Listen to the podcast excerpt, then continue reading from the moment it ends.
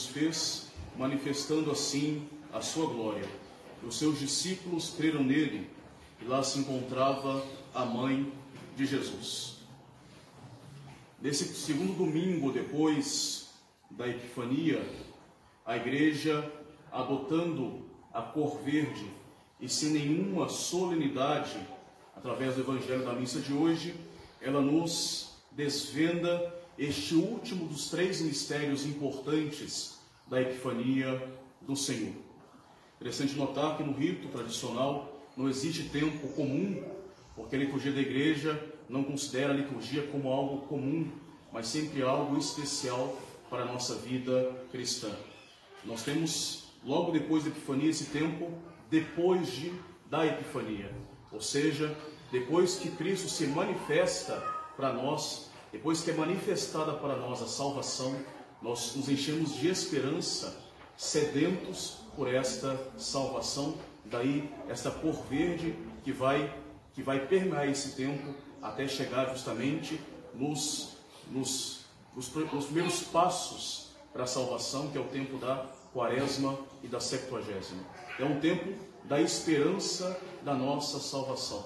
Nós vemos Cristo manifestado, nós nos enchemos de esperança. E nós sabemos que Cristo, né, nesse tempo da Epifania, é manifestado como sendo o nosso Deus verdadeiro, o nosso verdadeiro Rei, que se manifesta para nós em carne humana. Esta festa, esse tempo, nos mostra que o Filho nascido de Maria, esse menino tomado, tomou a nossa carne, que é da nossa carne, é verdadeiramente o Filho de Deus. E nosso Senhor, ele prova que ele é Filho de Deus através de sinais e através de milagres. Todos os milagres operados por Cristo na sua vida pública e relatados pelo Santo Evangelho têm por finalidade, em última análise, de provar aos homens que ele era o verdadeiro Filho de Deus, que ele era aquele que foi anunciado pelos profetas, o Messias esperado pelos hebreus, o dominador e rei pacífico das nações. Nosso Senhor, fazendo milagres, ele prova a sua divindade. Ele manifesta a, a, a beleza e a salvação desta doutrina que ele veio trazer. Podemos dizer que toda a vida de nosso Senhor é como se fosse uma epifania, é um desdobramento desse mistério da epifania é uma manifestação da salvação, manifestação da divindade da sua doutrina. Mas a igreja, evidentemente, ela escolheu três mistérios para honrar de forma mais solene, de forma mais bela, né? tal forma que os demais mistérios são desdobramento, os demais milagres serão um desdobramento desta manifestação de nosso Senhor, desta epifania do Senhor. O primeiro desses mistérios que nós já falamos, do qual nós já falamos no domingo passado, a adoração dos magos, que através do milagre da estrela, Cristo é manifestado. A estrela milagrosa manifesta o caminho para encontrar nosso Senhor Jesus Cristo.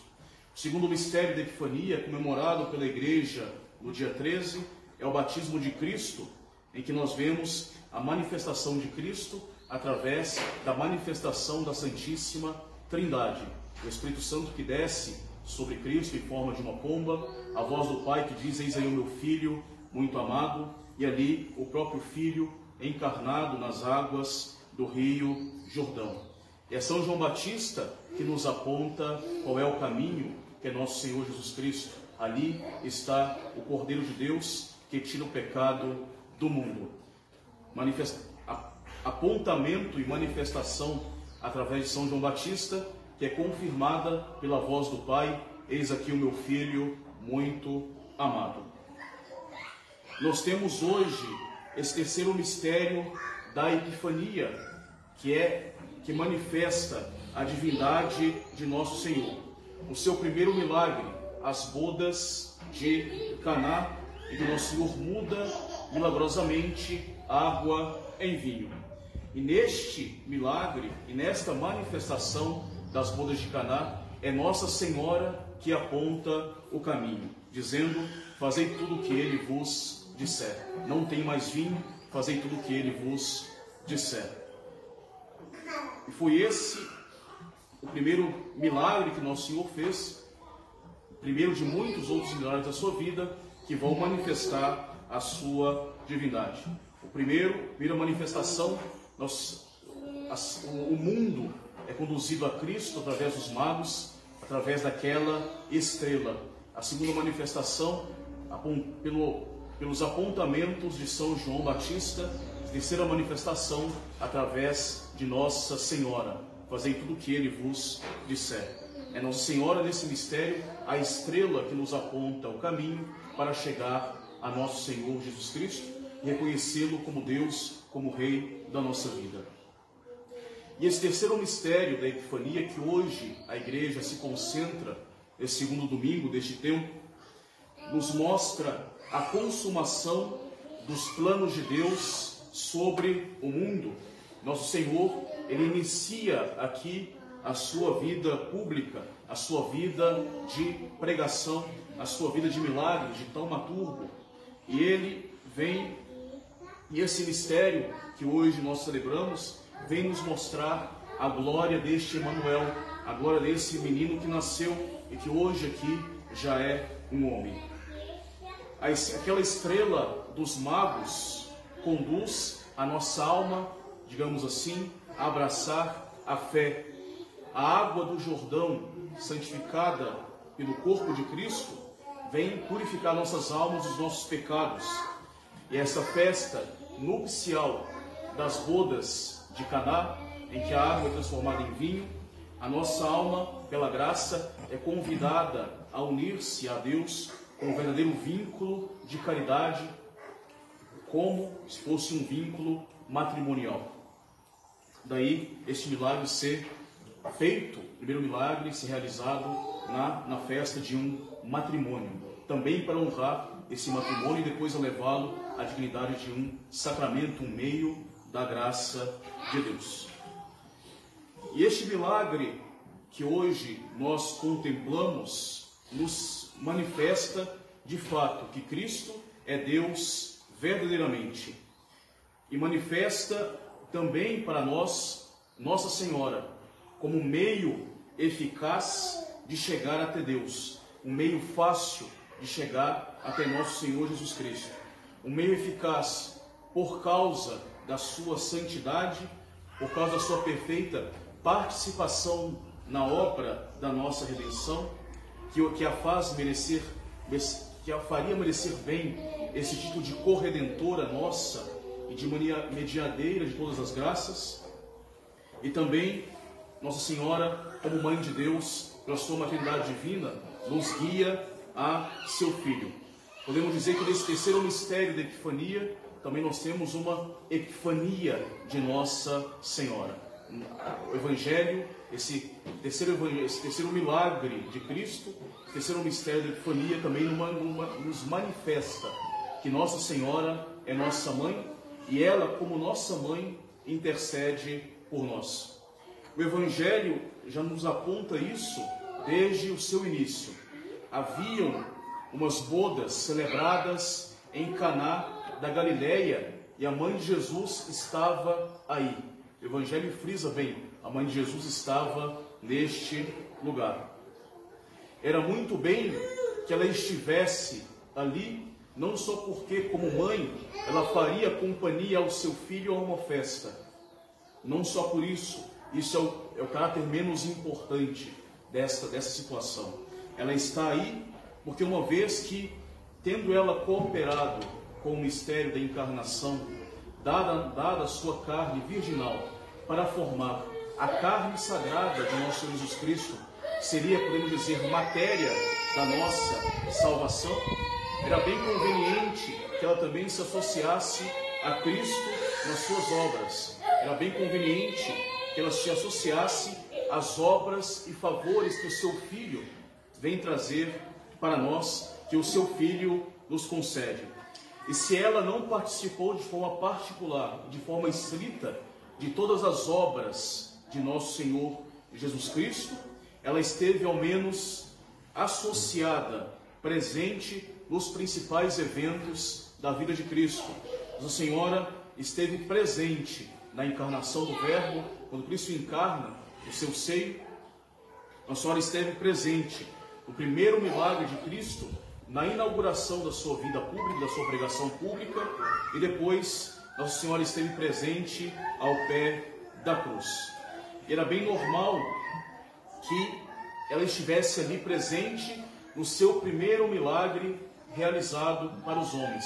Era bem normal que fosse através dela que esse milagre fosse concedido aos homens, pois que através dela ele se encarnou, através dela veio para nós Cristo, e sendo carne da sua carne, também virá por ela a nossa salvação.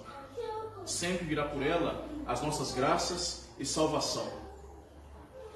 E será sempre por meio de Maria, por meio de Nossa Senhora, e se dará aos homens a sua a graça de Deus, essa graça que foi que nos foi concedida pela cruz de nosso Senhor Jesus Cristo. Daí ele nos ter dado ela a nós ao pé da sua cruz, dizendo: mulher, eis aí o teu filho, filho, eis aí a tua mãe. O Senhor, como diz um grande santo, que me agora fugiu o nome, a senhora é chamada a onipotência suplicante. Através dela, através das suas súplicas, ela consegue de nós as graças que nós mais precisamos diante de Deus. E a prova nós, nós temos aqui nas bodas de Caná, ela, pelas suas súplicas, nos consegue, digamos assim, o primeiro milagre de Cristo, ou melhor dizendo, Cristo condiciona a súplica da sua mãe a realização do seu primeiro milagre e a sua manifestação diante dos homens por este milagre.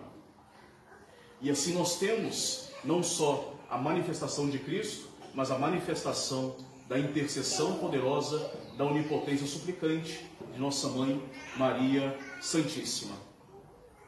E Nossa Senhora, ela nos manifesta todos os cuidados e todo o zelo que ela tem pelos filhos que ela gerou no pé da cruz de nosso Senhor em tantas dores.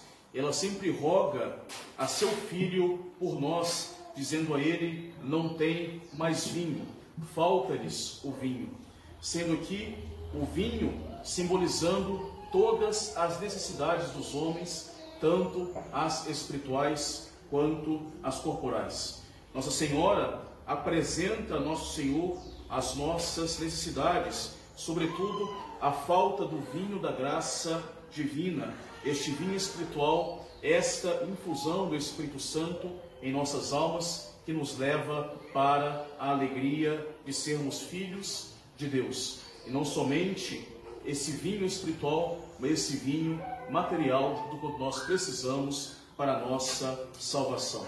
A Senhora, ela intercede por nós, levando a seu Filho as preces, as nossas súplicas, as nossas necessidades. Nosso Senhor diz, mulher, responde, mulher, que coisa há entre mim e ti? A minha hora não chegou. E nós não podemos nos espantar desta resposta de Cristo à sua mãe, mulher. Os protestantes se enganam e erram muito feio, escandalosamente, considerando esta resposta de Cristo como se fosse uma resposta de descaso, uma resposta injuriosa, carregada de ofensas. Muito pelo contrário, essas palavras de nosso Senhor não são de maneira alguma palavras ásperas, mas são palavras honrosas, palavras ásperas na aparência para nós, não compreendemos muito bem a cultura semita, a cultura dos orientais, mas são palavras honrosas no meio em que nosso Senhor Jesus Cristo nasceu e estava. Ela é chamada mulher, que não é um chamamento ofensivo, mas um chamamento cheio de honra. podemos dizer, ela é a mulher, a mulher por excelência, a melhor, a mais bela, a excelente entre todas as mulheres. Entre todas as mulheres, de fato, ela é a mulher. O exemplo para todas as mulheres, o exemplo de vida feminina, de mulher, de esposa, de mãe, ela é a mulher que deve seguir, ser seguida por todas as mulheres. Não é uma ofensa, muito pelo contrário, é uma honra esta dignidade, essa dignidade de ser a mulher e a mulher escolhida. E, assim também Cristo, chamando sua mãe de mulher, ele responde para dando, dando a resposta misteriosa para aquela mulher anunciada no Gênesis, a mulher que seria inimiga da serpente, a mulher que cuja descendência lutaria até o fim contra a descendência do mal. Que mulher é esta? É esta anunciada nas bodas de Caná. A mulher, a mulher que está sempre a interceder. Esta é a mulher intercessora cuja humildade e cuja, cuja humildade esmaga a cabeça da serpente, cuja onipotência suplicante nos socorre nas nossas necessidades. A mulher tão anunciada é ela, mulher que outra vez será chamada de mulher ao pé da cruz, mulher, eis aí o teu filho, dizendo para nós, eis aí a mulher, é ela que, que estará do vosso lado, é ela que será a vossa mãe, para lutar juntamente convosco nas, nas vossas lutas contra o mundo, contra a carne, contra o demônio. É esta a mulher que vos há de ajudar e sustentar nas vossas dificuldades, é esta mulher que vos há de consolar com os consolos de uma verdadeira mãe espiritual. A mulher está aí, não haverá outra mulher que nos ajude como ela. Nunca houve, nunca haverá tal mulher, e esta mulher é a mãe de Deus, é a nossa mãe. E nosso Senhor, manifestando para nós quem é a mulher, diz: Que coisa há entre mim e ti, a minha hora não chegou. Mais do que nós, Nossa Senhora compreendeu muito bem essas palavras de nosso Senhor. Que coisa há entre mim e ti? E pois que Nossa Senhora bem compreendeu as palavras do Nosso Senhor, é que ela diz aos convivas, aos convidados, fazei tudo o que ele vos disser. Nossa Senhora diz isso aos convidados, aos ministros, que Nossa Senhora já estava ali prevendo e anunciando o milagre de Nosso Senhor, também conseguido, condicionado pela sua intercessão. Que coisa há entre mim e ti? Nosso Senhor, através dessas palavras, como reporta alguns padres da igreja, ele toma uma distância da sua mãe carnal para mostrar ali que ele não vai agir naquele momento enquanto filho de Maria. Nosso Senhor não vai agir através da sua humanidade, mas ele vai agir enquanto Deus, através de um milagre, porque somente Deus pode fazer milagre. Deus, Cristo, manifestará ali a sua divindade por meio de um milagre, de seu primeiro milagre público. E Nossa Senhora, muitíssimo sábia, não se sente ofendida por essas palavras de Cristo, muito pelo contrário, mas reconhece que naquele momento Cristo manifestará a sua divindade. Ou seja, o milagre estará prestes a acontecer e por isso ela conclui: Fazei tudo o que ele vos disser a minha hora não chegou. E de fato, a hora de Cristo não havia chegado ainda e foi conseguida por meio da intercessão de Nossa Senhora. A hora de Cristo ainda não tinha chegado também enquanto filho de Maria. A hora de Cristo não tinha chegado enquanto para a sua humanidade, em relação à sua humanidade. A sua hora de agir enquanto filho de Maria, chegará no momento da sua cruz, em que de fato, enquanto filho de Maria, na sua humanidade, ele vai sacrificar para o nosso bem, para a nossa salvação, e experimentará a morte na sua humanidade, na humanidade que ele recebeu de Maria Santíssima. A sua hora ainda não chegou, a sua hora chegará, e quando chegar a hora da sua humanidade, a hora de filho de Maria, estará ali ao pé da cruz, a mãe de pé, para receber dele a maternidade espiritual para todos nós e confirmar para todos nós essa sua intercessão, essa sua onipotência suplicante, esta sua ajuda materna para as nossas necessidades. Esse belo quadro que o Evangelho nos pinta hoje deve ser para nós, deve causar em nós uma grande alegria e uma grande esperança, pois que nós conhecemos, pois que é manifestado para nós hoje a intercessão de Maria Santíssima, a intercessão da Mãe de Deus. E para que nós possamos sempre utilizar a facilidade deste meio que nos leva e que nos aponta sempre para Cristo.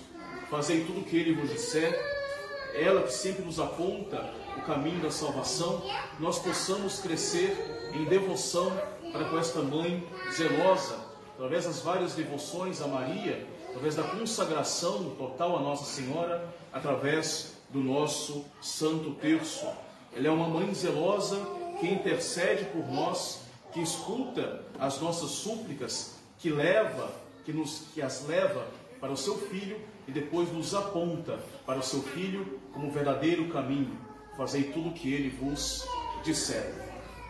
É, pois, então, com muita razão, essa afirmação de São Bernardo que nos diz: o servo de Maria nunca perecerá. Não só de São Bernardo, mas de tantos e tantos santos que nos afirmam que a fervorosa devoção a Maria Santíssima é um sinal certo de predestinação para a vida eterna. Esta mãe não desampara os seus filhos, apresentando a Cristo sempre as nossas necessidades. Eles não têm mais vinho, nos apontando os meios para chegar à santidade. Fazei tudo o que ele vos disser. E contemplando o Evangelho de hoje, meditando bem o Evangelho de hoje, que essas duas manifestações que nos são apresentadas, que essas duas epifanias, a manifestação do Filho de Deus através do milagre das bodas de Caná e a manifestação do auxílio de Nossa Senhora através da sua intercessão, através do seu cuidado e zelo para com a situação, para com os convivas, que essas duas manifestações possam hoje, de hoje em diante, causar, nos levar a uma grande piedade, uma grande, um grande amor para com Nossa Senhora em nossas vidas, através das nossas orações. E não só das orações, mas ainda buscando imitar as virtudes que Nossa Senhora nos aponta na sua vida. E assim manifestar em nós, manifestar de nossa parte, cada vez nós em nossa vida, um grande amor de Deus, manifestar em nós esta semelhança para com o nosso Senhor Jesus Cristo e um grande amor para com esta boa mãe que sempre nos ajuda. Ela é nossa auxiliadora, auxiliadora dos cristãos, nós podemos sempre recorrer a ela, nós temos um auxílio certo junto dela, nós não podemos desprezar este auxílio. Louvado seja nosso Senhor Jesus Cristo. Amen.